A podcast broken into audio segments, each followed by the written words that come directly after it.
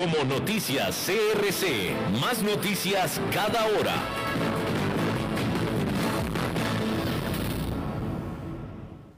CRC 89.1 Radio y Cadena Radial Costarricense no se hacen responsables por las opiniones emitidas en este programa.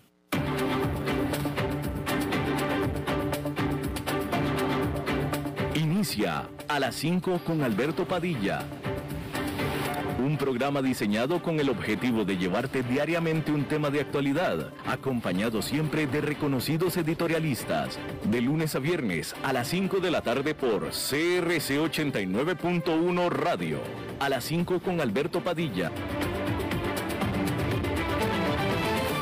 Hola, ¿qué tal? Saludos, bienvenidos a esta emisión de A las 5 con su servidor Alberto Padilla. Muchísimas gracias por acompañarnos. Gracias por estar ahí. Le mando cálidos saludos desde la señal y las instalaciones de CRC 89.1 FM en San José, Costa Rica. Desde donde estamos transmitiendo hasta el punto, en el tiempo y en el espacio en el que usted nos está escuchando, porque estamos saliendo en diferentes vías, por ejemplo, en Facebook Live, en la página de este programa, a las 5 con Alberto Padilla, así como también estamos en podcast, en las diferentes principales plataformas para ellos, Spotify, Apple Podcast, Google Podcast, y otras cinco importantes más. Aquí en Costa Rica, este programa que sale en vivo en este momento a las 5 de la tarde se repite todos los días a las 10 de la noche aquí en CRC 89.1 FM. En esta ocasión, controlando los incontrolables, al otro lado de los cristales, el señor David Guerrero y la producción general de este programa, desde Bogotá, Colombia, a cargo del señor Mauricio Sandoval. Bueno, estamos ya a mediados de septiembre y mientras que parece que el mes no ha sido todo lo negro que un septiembre puede ser para el mercado hasta ahora, también hasta ahora parece hay una pausa del super rally de los últimos meses. Claramente está aumentando entre los analistas la incertidumbre sobre el futuro de los precios accionarios. Quizá no hay consenso en que estos tendrán una corrección pero sí hay cada vez más partidarios de que las ganancias futuras de menos se moderarán a medida que Wall Street evalúa los efectos sobre la economía de la variante Delta del coronavirus y también el impacto de posibles aumentos de impuestos corporativos. El indicador Standard Poor's 500 ha subido un 18,7% en lo que va del año, alcanzando más de 50 máximos históricos. Una carrera tan acelerada no deja mucho margen de error para los próximos meses. Una preocupación es la trayectoria de las infecciones por el COVID-19 a medida que las escuelas en Estados Unidos vuelven a abrir y regresa el clima frío. La semana pasada, el banco de inversión Goldman Sachs rebajó su pronóstico de crecimiento para la economía estadounidense para el 2021 luego de una marcada desaceleración en la creación de empleos durante agosto. Citó la variante Delta que podría ralentizar la actividad de los consumidores como uno de los principales factores. En su encuesta mensual de más de 550 inversionistas publicada el lunes, el Deutsche Bank encontró que el 58% de los encuestados cree que las acciones retrocederán, retrocederán entre un 5 y un 10% antes de fin de año mientras que otro 10% prevé una corrección aún mayor. Los encuestados identificaron nuevas variantes que eluden las vacunas como el mayor riesgo para la estabilidad del mercado, superando los temores sobre una inflación más alta de lo esperado. Y eso no es todo. En una nueva nota de investigación, Goldman Sachs dijo que los cambios impositivos, no un crecimiento económico decepcionante, son el riesgo clave para las acciones estadounidenses hasta fin de año. Los posibles cambios en el código tributario afectarán las ganancias corporativas en el 2022, escribió el Banco de Inversión. Se estima que subir la tasa de impuestos corporativos del 21 al 25% en los Estados Unidos, junto con mayores impuestos sobre los ingresos extranjeros, reduciría las ganancias del SP500 en un 5% una posibilidad que los inversionistas aún no se han dado cuenta por completo, dijo Goldman Sachs. Y es que los demócratas de la Cámara de Representantes podrían impulsar cambios aún más ambiciosos mientras trabajan para aprobar un paquete presupuestal de 3,5 billones de dólares. La propuesta, que se presentó el lunes, exige aumentar la tasa impositiva corporativa máxima al 26,5% para las empresas más grandes. Los impuestos más altos también podrían desencadenar una reevaluación de las acciones fuera de los Estados Unidos. En el Reino Unido, el jefe de la Confederación de la Industria Británica, este grupo de cabildeo, está expresando su alarma de que las empresas tendrán que pagar más a medida que continúe la recuperación del coronavirus. En marzo, el gobierno propuso un aumento del impuesto corporativo del 19 al 25% para el 2023. También quiere que los empleadores contribuyan más para cubrir los costos de atención médica y social. Bien, y ante todo esto, allá en Nueva York, esta fue una jornada mixta porque el índice industrial Dow Jones quedó con una caída de 0,18%, pero el Nasdaq Composite subió 0,13%, mientras que el Standard Poor's 500 perdió 0,16%. De nuevo, septiembre no está siendo hasta ahora todo lo negro que normalmente es el típico septiembre para el mercado, pero definitivamente podemos afirmar que de menos el mercado está trastabillando, está estancado, está oscilando. Definitivamente hay una pausa en el rally en este mes. Vamos a ver qué sucede en los próximos. Bueno, hablando de los próximos, los preocupados minoristas continúan luchando contra la incertidumbre, los minoristas son las tiendas comerciales, ¿verdad? Continúan luchando contra la incertidumbre pandémica, ya que la variante Delta está generando nuevos picos en las infecciones por coronavirus. Pero por ahora, al menos las expectativas de unas felices fiestas se mantienen todavía intactas. Por lo pronto, recibieron con mucho agrado el informe revelando un sorpresivo resurgimiento de las ventas comerciales durante agosto, seguramente ligado al regreso de clases presenciales. Pero igual de importante es que los nuevos pronósticos de Deloitte, Bain Company y Mastercard predicen un enorme auge de ventas en los próximos meses, que es la época más importante del año para los minoristas. Deloitte, esta estima que las ventas navideñas aumentarán entre un 7 y un 9% en el 2021 a medida que las vacunas ayuden a los compradores a sentirse más cómodos de aventurarse a gastar parte del efectivo que han estado acumulando. Deloitte escribió en su informe que una disminución constante en la tasa de ahorro a niveles prepandémicos apoyará el gasto de los consumidores y mantendrá elevadas las ventas minoristas esta temporada. Además, las ventas de comercio electrónico continuarán creciendo a medida que los consumidores demuestran un movimiento continuo y constante hacia la compra en línea en todas las categorías. La consultora espera que las ventas en línea aumenten entre un 11 y un 15% año tras año, alcanzando hasta 218 mil millones de dólares. Mastercard, por su parte, prevé que las ventas minoristas en Estados Unidos aumenten un 7,4%. Si bien las compras en línea podrían subir un 7,6%, se espera que las compras en las tiendas físicas aumenten un 6,6% en comparación con el 2020. Bain Company también está señalando una tasa de crecimiento de las ventas del 7% para noviembre y diciembre. Sin embargo, las cadenas de suministro siguen estando muy enredadas, lo que hace que los costos de envío se disparen.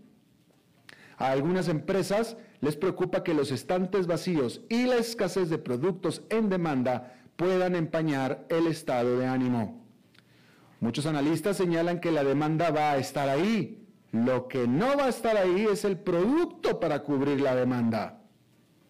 Mastercard cree que los minoristas intentarán sortear los problemas de la cadena de suministro, así como las dificultades persistentes para contratar trabajadores, ofreciendo promociones navideñas anticipadas, digamos durante noviembre o incluso antes, en tiendas y en línea, especialmente para artículos electrónicos y de ropa.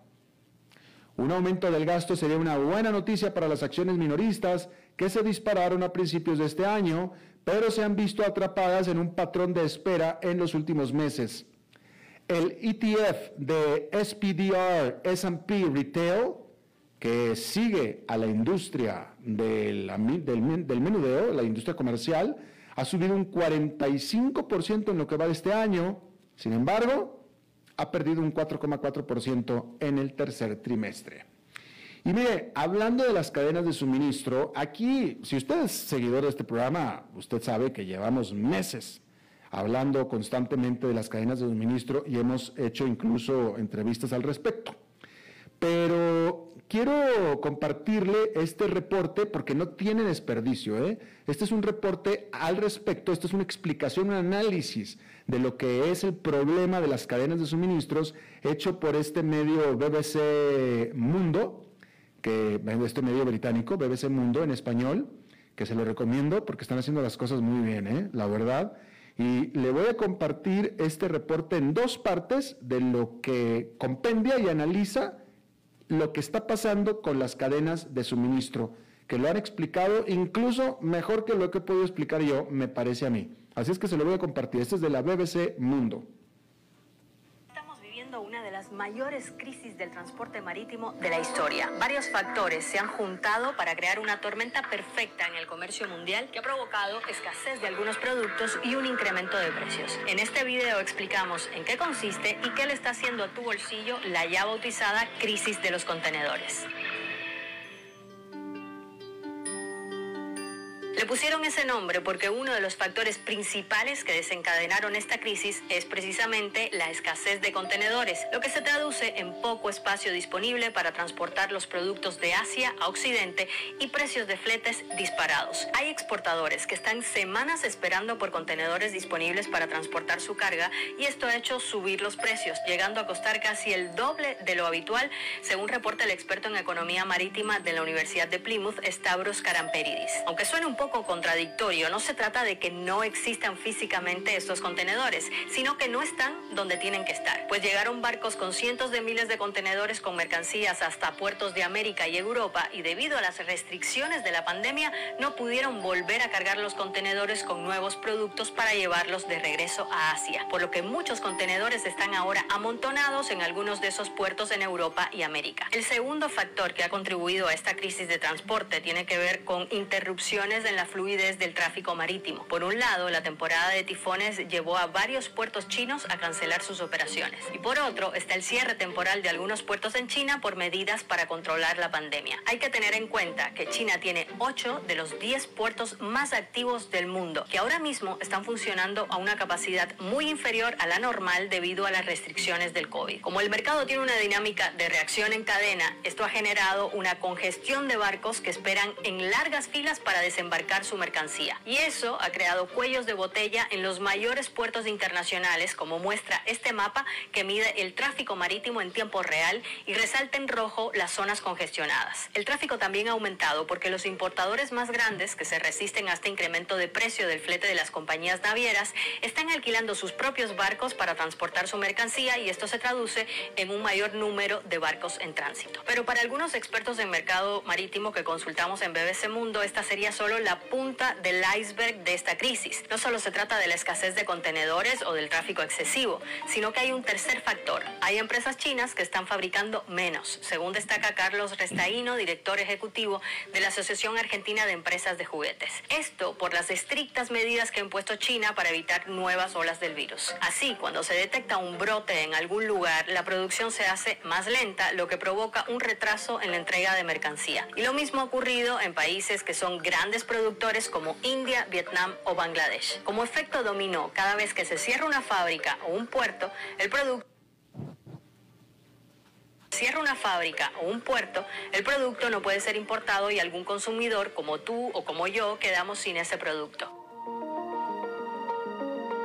La pregunta es, ¿qué le está haciendo todo esto a tu bolsillo? Bueno, la primera repercusión es que se ha disparado el precio del transporte de mercancía o fletes y con ello han subido los precios de los productos. Y es que ese aumento ha sido drástico. Para ponerlo en cifras, en septiembre de 2020 un flete de China a Estados Unidos costaba unos 4 mil dólares. Un año después cuesta más de 20 mil. En un año el precio se ha más que cuadruplicado. Aún mayor es el aumento del precio del flete de China al norte de Europa que pasó de más de 2 mil dólares a más de 14 mil, es decir, casi siete veces más. En América Latina la situación varía según cada país y los precios cambian sustancialmente cuando se trata de una empresa pequeña con poco poder de negociación o un gigante que consigue tarifas por volumen. Por ejemplo, el costo del flete de un contenedor entre Shanghai y América del Sur antes de la pandemia era de unos 2 mil dólares en promedio. Ahora cuesta más de 7 mil. Esto según estimaciones del Banco Interamericano de Desarrollo. Y un dato clave, alrededor del 80% de los bienes que consumimos en el mundo se transportan por vía marítima. Así que estamos hablando de que hay una afectación en una parte considerable de los productos que consumimos de manera cotidiana. Y como le dijo el profesor de la Escuela de Negocios de Harvard, Willy Shee, a BBC Mundo, alguien tendrá que pagar por estos costos logísticos y posiblemente seremos los consumidores. Ya hay empresas que están viendo cómo aumentan los precios de sus proveedores por la subida del precio de fletes y de la importación. Pero además de esto, habrá empresas pequeñas que no sobrevivan a esta crisis o que se pongan en serios aprietos económicos. Con las navidades a la vista, muchos expertos vaticinan que va a ser difícil hacerle frente a la demanda y a más largo plazo es difícil saber qué va a pasar. Si la pandemia y la aparición de nuevas variantes continúan haciendo estragos y la situación con el tráfico marítimo no mejora, es probable, según el análisis de algunos economistas, que continúan aumentando los precios y también los cuestionamientos que ya existen a la dependencia de productos de China. Bueno, cuéntenos. Bueno, pues ahí lo tiene usted, este informe. Espero que lo haya disfrutado. Me parece que está excelentemente bien realizado este informe de la BBC Mundo. Bueno, cambiando de tema, hay que decir que el Financial Times, este diario británico de información financiera, informó que Beijing planea romper Alipay, la popular aplicación de pago propiedad de Ant Group la acción de la matriz de ambas, Alibaba, ha perdido un 46% desde principios de noviembre del 2020, cuando los reguladores chinos detuvieron en el último minuto la oferta pública inicial gigante de Ant Group, eliminando alrededor de 380 mil millones de dólares de valor de mercado de Alibaba. En el 2011, Ant Group se escindió de Alibaba, del empresario Jack Ma, aunque Alibaba todavía posee un tercio de la empresa FinTech, que ha sido uno de los principales objetivos de la campaña de Beijing para frenar la influencia de las empresas privadas. Desde que retiró su oferta pública inicial, los reguladores chinos ordenaron a la compañía que se reestructurara como una empresa de cartera financiera. Su super app, que cuenta con más de 700 millones de usuarios activos mensuales, puede ser la siguiente en la línea. Según Financial Times, China quiere dividir a Alipay y crear una aplicación separada para su negocio de préstamos. Según los informes, los reguladores también están presionando a Ant para que entregue los datos del usuario que sustentan sus decisiones de préstamos. Y hay más todavía. El lunes, el Ministerio de Industria y Tecnología de la Información de China ordenó a las empresas de Internet del país que pusieran fin a una práctica de larga data de bloquear en sus plataformas los enlaces de los rivales. Con esto, otras acciones tecnológicas chinas también cayeron drásticamente tras el anuncio. Meituan perdió un 4,5% y Tencent cayó un 2,4%. Bueno, en El Salvador, Félix Ulloa, el vicepresidente, este jueves presentó un paquete de reforma constitucional al presidente Nayib Bukele. Los funcionarios alegan que la constitución de 274 artículos debe actualizarse para la era moderna, ya que la actual fue redactada en 1992, justo después de la Guerra Civil. Pero son no, pocos los que están preocupados. Varios de, los cambios, varios de los cambios propuestos parecen impulsar el control de Bukele en un momento en que ya de por sí está acumulando poder a un ritmo demasiado acelerado. Una propuesta de extender el periodo presidencial de cinco a seis años. Los aliados de Bukele ya han modificado las leyes de la, de la presidencia a su favor. El 3 de septiembre, la Corte Suprema, que desde mayo ha estado repleta de aliados de Bukele, dictaminó que los presidentes pueden cumplir dos mandatos consecutivos en contra de lo que dicta la ley constitucional, que requiere un periodo fuera del cargo antes de reelegirse.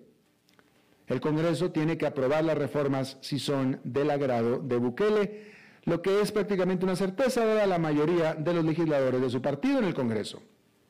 Por cierto, que miles de salvadoreños exigieron este miércoles que su gobierno revoque su reciente adopción del Bitcoin como moneda de curso legal. Algunos prendieron fuego a un cajero automático de Bitcoin. Creen que el presidente Nayib Bukele, quien sostiene que el dinero digital ayudará a los compatriotas que trabajan en el extranjero a enviar dinero a casa, está desestabilizando su economía con la medida. Sus quejas también incluyen la reestructuración de los tribunales por parte de Bukele, que le han permitido postularse para la reelección a pesar de los límites expresos en la Constitución al mandato. Sin embargo, el futuro de Bitcoin parece brillante, ya que su valor se cuadruplicó en 12 meses, pero el fundador de los fondos de cobertura, Ray Dalio, predice que tanto éxito llevará a los reguladores a simplemente matarlo, al éxito.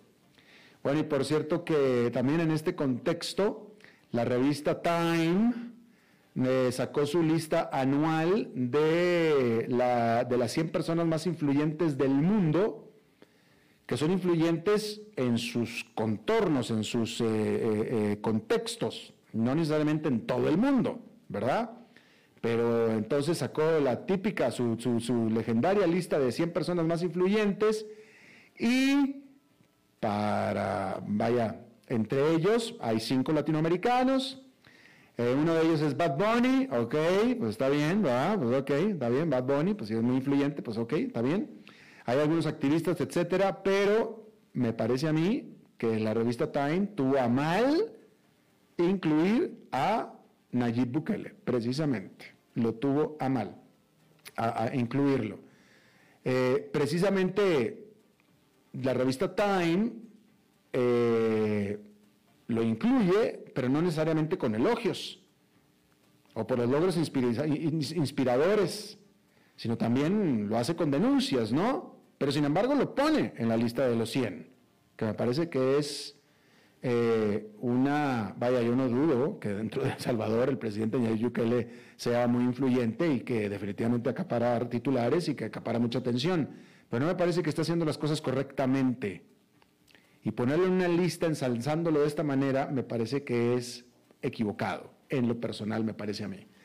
En el caso de Time, en el caso de Nayib Bukele, eh, Time lo describe como un líder intolerante a las críticas o a la oposición. Dice Time que en el 2020 Bukele llegó al Parlamento rodeado de soldados armados para presionar a los legisladores para que aprobaran su presupuesto. En mayo pasado ordenó la destitución de los jueces de la Corte Suprema y ahora los nuevos designados han dictaminado que los presidentes pueden cumplir dos mandatos consecutivos. Señala el periodista Daniel Lizárraga, director del reputado periódico El Faro, que fue expulsado de El Salvador. Las autoridades migratorias de El Salvador argumentaron que Lizárraga, que es mexicano, no pudo demostrar que es periodista. No, pues a mí también ya me corrido. pues si uno no lo demuestra con el trabajo que está haciendo, entonces ¿cómo lo va a demostrar? Continúa Time, para Bukele, las palabras del gobierno son incuestionables y quien diga lo contrario primero es quemado en las redes sociales y luego, si continúa por su camino, es puesto ante las autoridades, denuncia Lizárraga. Bukele ha rechazado las acusaciones de actuar más allá de sus facultades, como por ejemplo en la destitución de magistrados. No solo teníamos el poder de hacerlo, sino que el pueblo nos lo pidió, justificó en mayo pasado, ante las críticas dentro y fuera del país. La Constitución le da facultad a la Asamblea textualmente de nombrar y de remover a los magistrados de la Sala Constitucional, aseguró Bukele, escribió Time. De tal manera que no es necesariamente demasiado lo, las palabras de Time sobre Bukele, pero el punto es que lo pone como uno de los 100 personajes más influyentes del mundo de la revista Time. Y esa parte me parece que eh, está equivocada.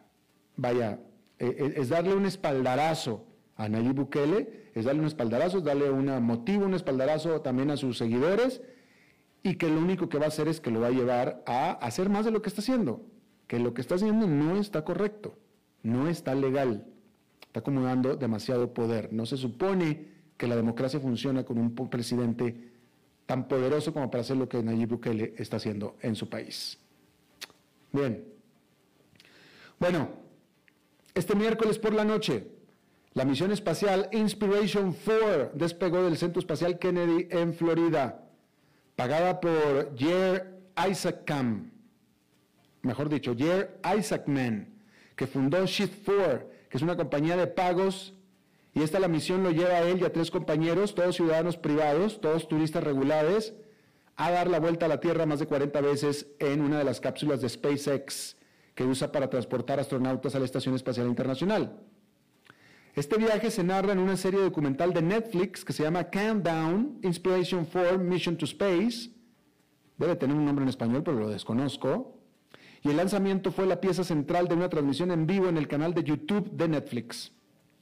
SpaceX tiene contratos para transportar más turistas espaciales en los próximos años, incluido uno que llevará a Yusaku Miyazawa, que es un empresario japonés, alrededor de la Luna.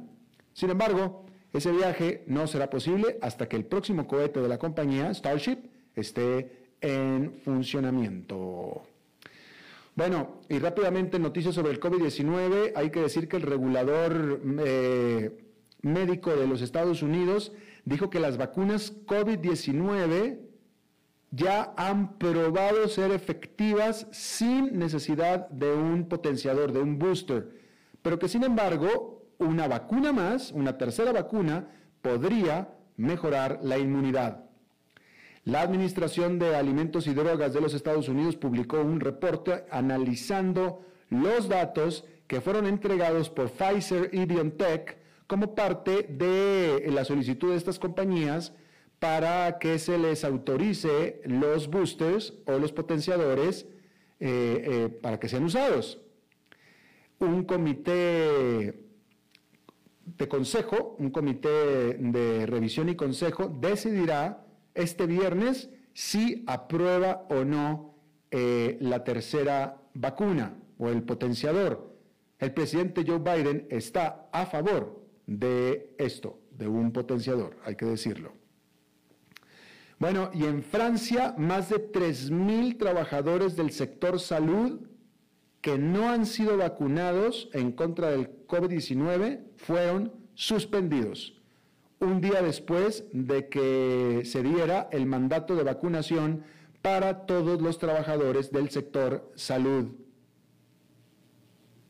El ministro de Salud de Francia, Olivier Véran, dijo que la mayoría de estas suspensiones son temporales, pero que va a ayudar o ayudarán a prevenir una ola de infecciones durante las temperaturas frescas del otoño. Ahí está. Vamos a hacer una pausa y regresamos con nuestra entrevista de hoy. A las 5 con Alberto Padilla, por CRC 89.1 Radio. Dijo Salvador Dalí. Un gran vino requiere un loco para hacerlo crecer, un hombre sabio para velar por él, un poeta lúcido para elaborarlo y un amante que lo entienda.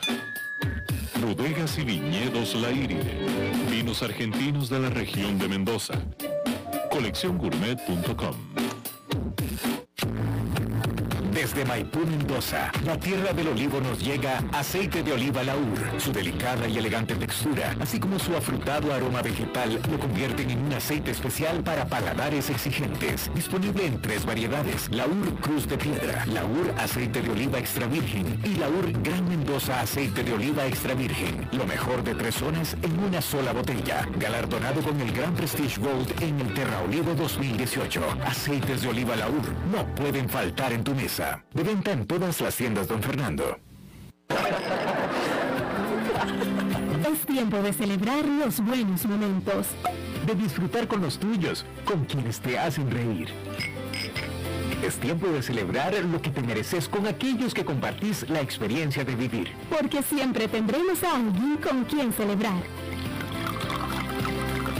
Nairide, bodegas y viñedos de la región de Mendoza. Búscanos como colecciongourmet.com.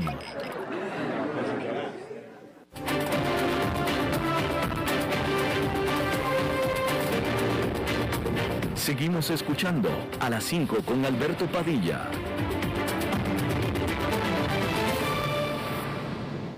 Bueno, vámonos a Argentina porque se está dando una crisis política a raíz del resultado de las elecciones primarias de este domingo, en el que eh, pues los votantes le dieron la espalda a la gestión, a la administración del gobierno de Alberto Fernández. Hay que recordar que el presidente Alberto Fernández, el gobierno Alberto Fernández, es en realidad una coalición dentro del peronismo, eh, una coalición entre los moderados, como es Alberto Fernández, los centristas, Alberto Fernández y su equipo, y los más eh, eh, extremistas, que son comandados por quien es la, vicepresidente de, de Argentina, que es Cristina Kirchner.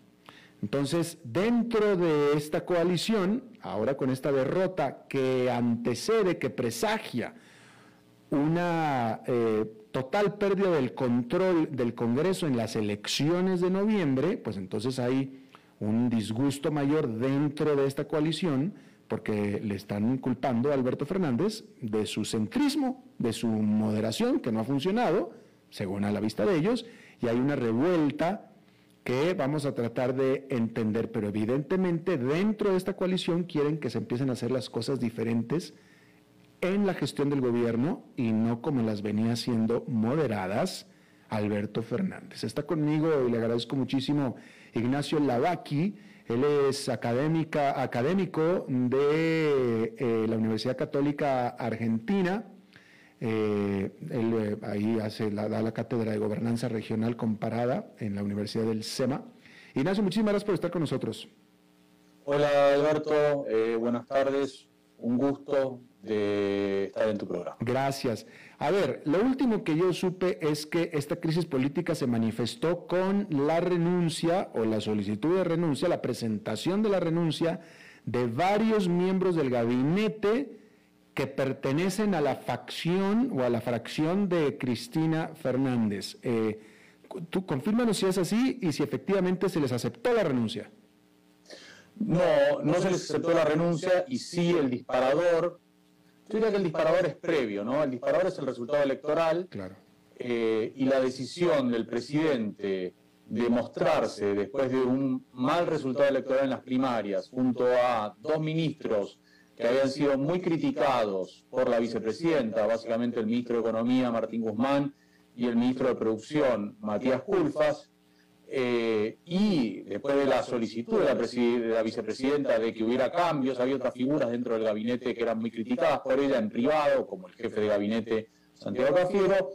Eh, la forma de tratar de forzarlo al presidente a hacer estos cambios fue que varios funcionarios que están identificados con la facción de Cristina pusieron a su disposición la renuncia, básicamente eh, en una ola, o sea, en un mismo instante. Comenzó con el ministro del Interior, pero siguió con varios otros ministros. ¿Y eso qué buscaba? Buscaba provocar que, que otros ministros que están identificados con Fernández, eh, más que con Cristina, y que eran los que eran los que ella nombró alguna vez en una de sus cartas públicas como los funcionarios que no funcionan, pusieran también a disposición la renuncia y hubiera así un recambio de gabinete. Ya. Ahora, esta eh, Cristina o el grupo de Cristina lo que están buscando es que este gobierno deje de ser moderado, empiece a, no sé, tú me vas a decir, pero empiece a gastar, empiece a despifarrar dinero, empiece a tomar medidas populistas literalmente. Pero yo diría que este gobierno muy moderado no ha sido, ¿no? Mm. Eh, creo que obviamente hay diferencias dentro de, de, las facciones que lo integran, son más que el kirchnerismo y Alberto. Alberto realmente es una figura que no tiene, originalmente no tiene poder propio, digo, no tenía popularidad ni nada por el estilo, sí es, el presidente, pero porque justamente Cristina con su decisión de ir por la vicepresidencia logró convencer al resto del peronismo de tener una candidatura unificada, ¿no? En el año 2019, consciente de que con ella sola no alcanzaba, ¿no? Para ganarle a Macri. Yo no sé si lo calificaría de moderado, evidentemente sí, el ministro fiscal es más, el ministro Guzmán es más ortodoxo en lo fiscal de lo que le gustaría al kirchnerismo, pero la realidad es que el ministro tiene un punto, que es que si fuera más eh, gastador, la Argentina no tiene acceso a endeudamiento y tiene presión tributaria récord, con lo cual la única vía de financiamiento que le queda es la emisión monetaria, a la cual el gobierno hace un, uso activo, con lo cual, digamos, evidentemente si hacen una, si hay una explosión de gasto financiado con emisión, el resultado en términos de inflación no se va a ver eh, inmediatamente, pero ya es un tema porque, digo, la Argentina tiene una inflación de 50% anual, con lo cual hay un problema postelectoral y también hay un problema para la relación de Argentina con el Fondo Monetario Internacional. La Argentina le debe 44 mil millones de dólares al fondo y tiene que llegar a un programa de facilidades extendidas y va a ser muy difícil lograr eso si hay un desborde de gasto en los meses que quedan. Claro, pero entonces si, si, el, si, el, si, si como tú dices, el gobierno de Alberto Fernández no ha sido muy moderado, ¿qué es lo que ahora quisiera o quiere o pretende eh, Cristina y su, su grupo? evidentemente pretenden más sí populismo fiscal, mm. eso, está claro. Mm. Pero yo no diría que se trata de un gobierno moderado, ¿no? Es un gobierno que eh, no, no, le ha temblado la mano para imponer durísimos controles de cambio, ¿sí? Eh, que el, resultado de lo cual es una brecha entre el tipo de cambio oficial y, los tipos de cambio paralelo del 80%, ¿no? que tampoco le tembló la mano para prohibir las exportaciones de carne, ¿sí? y el propio presidente Alberto Fernández el año pasado tuvo una, una crisis política muy breve cuando intentó estatizar una empresa exportadora de granos que estaba concursada, ¿no? Entonces, yo me permito dudar de la naturaleza de moderado. Me parece Fernández es más, en mi opinión, como ese personaje de Woody Allen, Selig, que se adaptaba al entorno en donde estaba, ¿no? O sea, evidentemente, tal vez en su casa sea un moderado. Después, eh, siempre repite en sus discursos que él es muy crítico del capitalismo, eh, y digo, yo no, no lo llamaría moderado. Evidentemente, del otro lado hay gente mucho más radicalizada, eso sí. Eso que en definitivo. ¿Y qué es lo que está en juego? ¿Qué, por, qué, ¿Por qué se genera esta crisis política? Eh, ¿Cuál sería, vaya, eh, eh, es más, déjame te lo pregunto así, todo esto es por el poder, ellos lo que no quieren es perder el poder del Congreso. Creo que una parte es eso, pero va más allá de eso. Mm. ¿sí? el resultado de las primarias, las primarias entre nosotros son obligatorias para los partidos, independientemente si hay competencia interna o no, porque hay que superar un cierto umbral para poder participar en las elecciones, y son obligatorias para los votantes. ¿Esto qué, consigue? Que la primaria sea una especie de censo de las preferencias electorales, ¿sí? Una foto, la mejor encuesta posible. En verdad no es una encuesta porque una encuesta se hace una muestra, ¿no? Entonces, ¿qué pasa? Con el resultado del domingo pasado, el gobierno, si repite esa performance en noviembre, va a perder el control, de, control de la Cámara de Diputados, donde digamos, va a dejar de ser la primera minoría, que le faltaban 10 votos para tener el quórum propio en la Cámara de Diputados, y perdería el control del Senado, es decir, no tendría la mayoría absoluta, sería el bloque más, eh, más grande si se mantiene unido ¿no? después de esta crisis, que es ya una gran pregunta esa. Pero yo creo que va más allá de esto. El problema acá es el resultado en la provincia de Buenos Aires, que no define las bancas en sí, las mayorías y minorías del Congreso, pero que sí es la provincia clave en dos cosas. Uno, en una elección presidencial, porque define, tiene el 38% del electorado. Y segundo punto, porque ha sido históricamente, los últimos 15 años, el bastión del kirchnerismo. Y eso le permite a Cristina condicionar al resto del peronismo. ¿Sí? Ella es una especie de actor de veto. Para llegar a la presidencia del peronismo hay que sí o sí pactar con Cristina. Si en noviembre vemos que ella la lista del Frente de Todos, del oficialismo, perfora un cierto piso electoral, bueno, va a haber desafíos hacia el liderazgo de ella y van a considerar que no necesariamente ella tiene el poder de lo que yo llamaría el dedazo, para, para usar una expresión más propia de lo que era la política mexicana pre-2000, ¿sí? este, para nominar al próximo candidato a presidente del peronismo. Entonces va a haber un desafío a su poder. No de Alberto, sino del resto del peronismo pensando a futuro. Y eh, pareciera que con estas acciones Cristina cree que todavía puede cambiar las cosas de acá a las elecciones de noviembre. ¿Puede?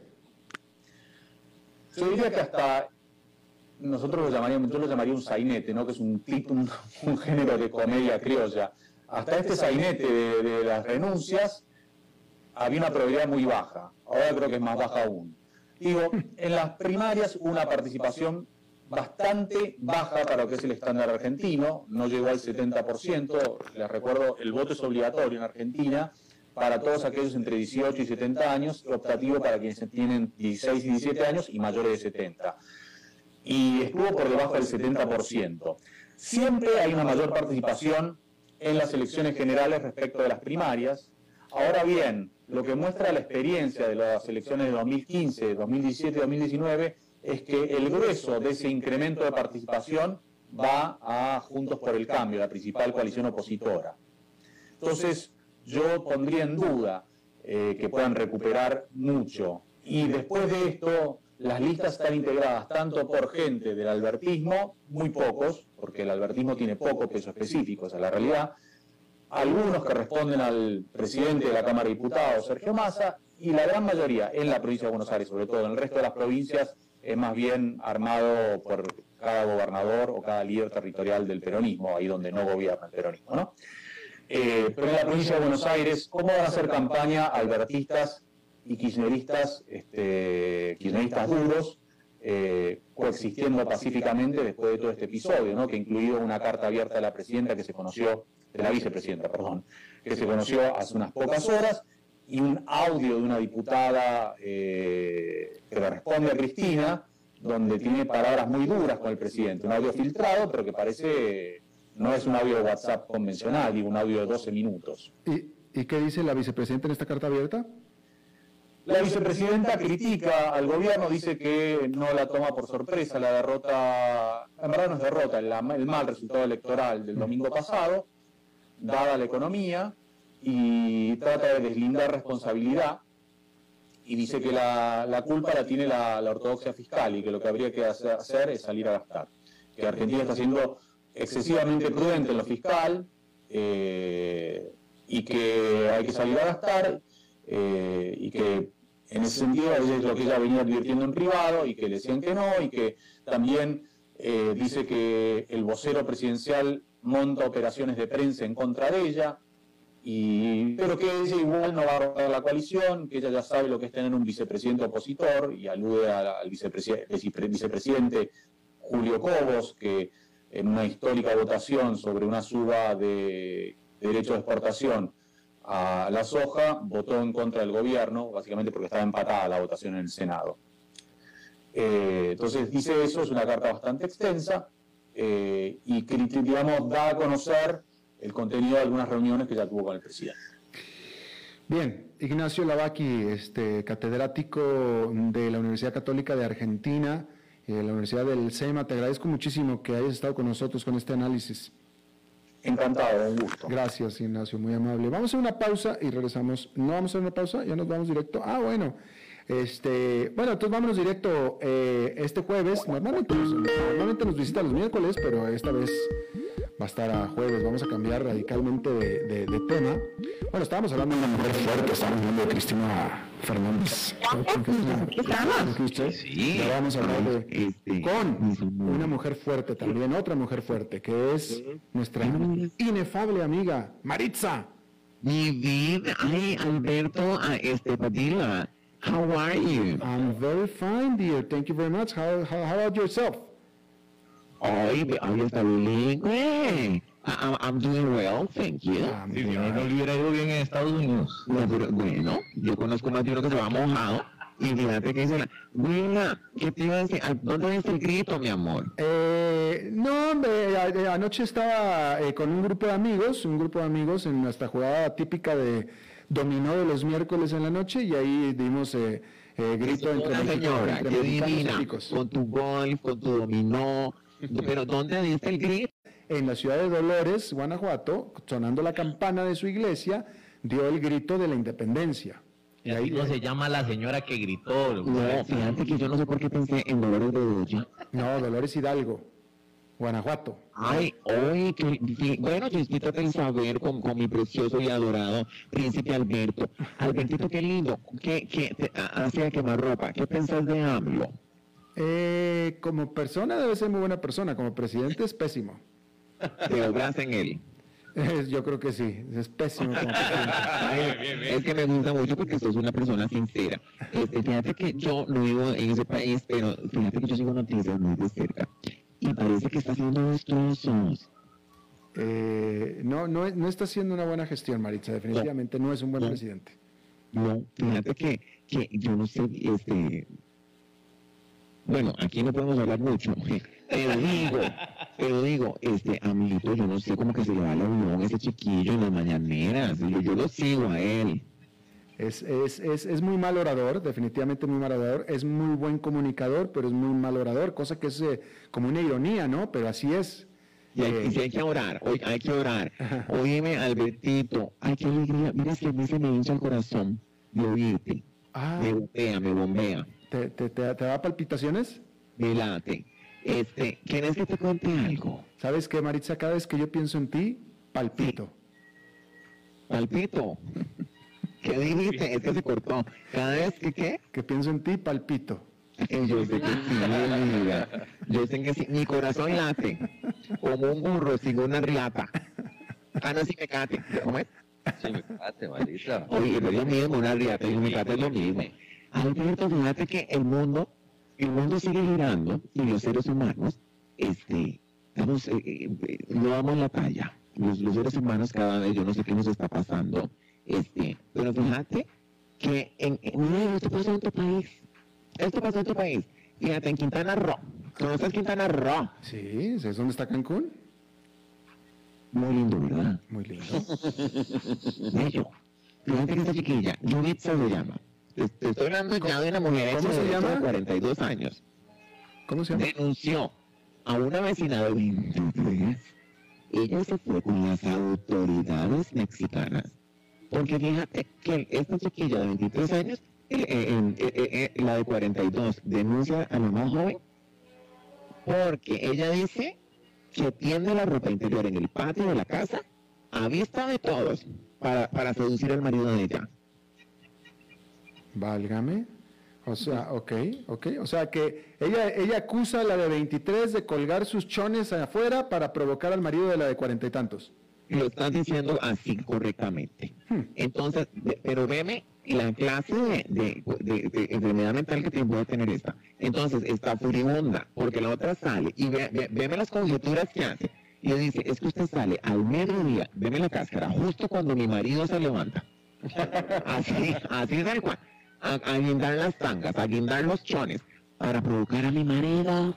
Has de creer que se fue a la policía, dijo él, este, a decir este, esta denuncia. Y, Roberto y Mario, ¿ustedes les provoca ver eh, ropa íntima de mujer colgada en el tendedero? No, pues no, ¿verdad? Ahora voy a, voy a decir una cosa. Existen los fetiches. Bueno, eso sí. Y te voy a, y te voy a hacer una pregunta, mi amor, porque vos sabes que vos y yo tenemos, somos un libro abierto. Ajá. a Open Book. ¿Cuál es tu prenda íntima favorita? Te ofrezco la tanga, el culotte, como el que yo tengo. Este, el cachetero. Este, que, que vos di- el hilo, que vos digas, esto me, esto me enciende. ¿Cuál es tu favorita? Definitivamente la que está colgada en el tendedero. No, amor. No, no, no. Que vos digas, miras cómo me gusta a mí. Me parece muy femenina la tanga. ¿Cuál te gusta? Un cachetero. Pues Yo no, no, es que, cuál, cuál. no, es que no, ¿Cuál, cuál te- ¿Cuál no, te compras? no sé cómo se llama, no, no, no, no, no conozco los nombres. La, Bueno, ¿ah? la- bueno, la- la- es que no conozco los nombres realmente, pero la del hilo no me gusta mucho, no, No, porque y fíjate que esta cuestión es como como metido ahí una cuestión. pues no lo dudo. Ay, Alberto, y cuando hace calor, uno metido. No, eso yo no lo recomiendo. ¿Verdad que no? Un yoyo. Alberto, no les hagas caso a estos rufianes.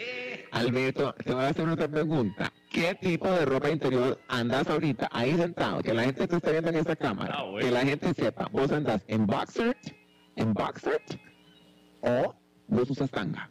No, tanga no uso, tanga no uso. Pero tampoco son los boxers de los boxers de boxers, no, el típico. No, no, estos los míos creo que sí. ¿Cómo se conocen? Se conocen como Los que son ajustaditos. son ajustaditos, sí, que llegan al muslo, a la mitad del muslo, un poquito más arriba. Ay, Alberto, eso suena provocativo. De- Y de- dicen que vos sabes que vos lo estás haciendo bien, porque dicen que los gumaros no tienen que quedar guindando. Tienen que apretaditos, apretaditos, así como los andás. O sea, las, las verijas. Mi amor, mientras vos y yo hablamos de ropa interior, has de creer que en México se están agarrando del chango estos dos, porque la bruta esta piensa que la otra quiere seducir al marido zongo, porque tiene, por- por- por- porque tiene la, este, la tanga bien el tendedero. Pues entonces ya, nadie, entonces ya nadie puede colgar sus cosas, su, su, su ropa en los tendederos afuera o qué? Es que eso es lo que yo digo. Eso es lo que yo digo. Órale, órale. Eso es lo que yo digo. Pero veme que... ¿No has este, provocado a nadie, Marisa, con tu No. Sí, yo tengo, voy a decirlo, voy a decirlo, yo soy una mujer de, de gustos diferentes, mi ropa interior es un poco diferente. ¿Ah, sí? ¿Diferente a qué? Digamos que es un poquillo más vistosa. Vistosa. Sí, por ejemplo, este, como te digo, a mí me gusta este, mucho la lentejuela. Por eso te digo, no recomiendo hilo con lentejuela, porque eso chima. Me imagino. O sea que en este momento tu ropa interior tiene lentejuelas. Traje de luces. O sea, estás hecha una... Estás hecha... eh, Maritza, este. Maritza, eh, eh, estás hecha una Maribel Guardia. ¿Qué decir? Estás hecha una Maribel Guardia tú. Maribel Guardia. ¿Por qué no entendí el chiste? Pues con lentejuelas y todo así con... Sí, pero digo yo que a veces es bonito, pero el, el, el, el sacrificio es eso porque se te meten ahí en el if you love me. Entonces fíjate, este, yo tengo una, una ropa interior muy vistosa, entonces me gusta mucho, ¿sabes qué es un liguero? Sí, claro. Bueno, yo uso mucho liguero, Ah, qué coqueta. Eh, pero fíjate que entonces vos ves eso tendido así. Pero, y Maritza, pero, Maritza, tú, andas ¿Qué en... Maritza, tú andas... Tú, tú caminas en tu casa, tú caminas por tu casa en liguero, pero vives sola. El liguero es para presumirse. Te voy a decir, yo vivo con mamá. ¿Con, con quién? ¿Qué decís? ¿Con, con mamá? No, mi amor. Mamá. Ah, ah, ah. No, eso es lo de Freddie Mercury. Yo vivo con mamá. Yo pensé que no tenías madre, Maritza. Es que fíjate que la- está muy enfermita, entonces decidí mudarme con ella para cuidarla. Vivo con mi perra Fifi. Y fíjate que yo, de vez en cuando, claro, no es que yo ando pa- paseándome así, pero por ejemplo, es que uno no sabe, Alberto, uno sale de la casa y uno no sabe con qué se va a encontrar. Pues sí. Oye, pero me, me da gusto enterarme que vives con tu mamá porque yo pensaba que no tenías madre. Alberto, te voy a decir, mi amor, no, no nos pasemos de la raya. No nos pasemos de la raya. Sería la primera vez que no lo hiciéramos, Maritza. Muy mexicano eso. Mi amor, yo, esa es mi segunda patria. Este, hoy me, me gustó porque la tiraste bonito, mi amor. Mu- muchas gracias. Oye, Maritza, Te la desafortunadamente... te la recibí. Maritza, ya se te acabó el saldo, Ay, no desafortunadamente. me lo, ay, no, ay, no, no, no, pero si esto, si esto está calentando. No, pues ya sé, siempre nos quedamos así a medio calentar, pero es que ya se, ya se acabó el saldo. Sole, este, mi amor, miras que me, me gustó mucho, me gustó mucho escuchar tu voz. Este, cuando, a ver, me invitas a hacer un hoyo en uno. Cuando tú quieras. Me encanta. Y un día de estos te voy a modelar una de las ropitas que yo tengo. A ver, ¿qué opinas? Es el liguero, el liguero, me- con el liguero me, me, me conformo, ¿eh? Bueno, y a ver si, a ver si me complaces con un fetiche que yo tengo, que te ponga mi ropa interior. A la mierda, me, me- me irá a quedar. Y- Bueno, y- probamos, lo probamos, no hay ningún problema, lo probamos. Yo sí, yo, yo, yo sí, me, yo sí me pongo tus, tus, eh, tus choninos con lentejuelas. Esa es la actitud. Esa es la actitud. Esa, esa es la actitud. I love you. Por eso es que mi vida, cu- detrás de ese, de ese pelucano, detrás de ese pelucano hay un adolescente. ¿Cuál, cuál pelícano? Ay, mi chiquito. precioso. Bueno, gracias, Oye, Maritza. Un beso gigante, mi amor. Este, besos en el, en el, en el chimichurri. Y saludos a tu público, mi vida. Gracias, Maritza. Bye, bye. Bye, bye, bebé, bye, bye. Bien, bien, eso es todo lo que tenemos por esta emisión de A las 5 con su servidor Alberto Padilla. Muchísimas gracias por habernos acompañado. Espero que termine su día en buena nota, en buen tono. Y nosotros nos reencontramos en 23, en 23 horas. Que la pase muy bien.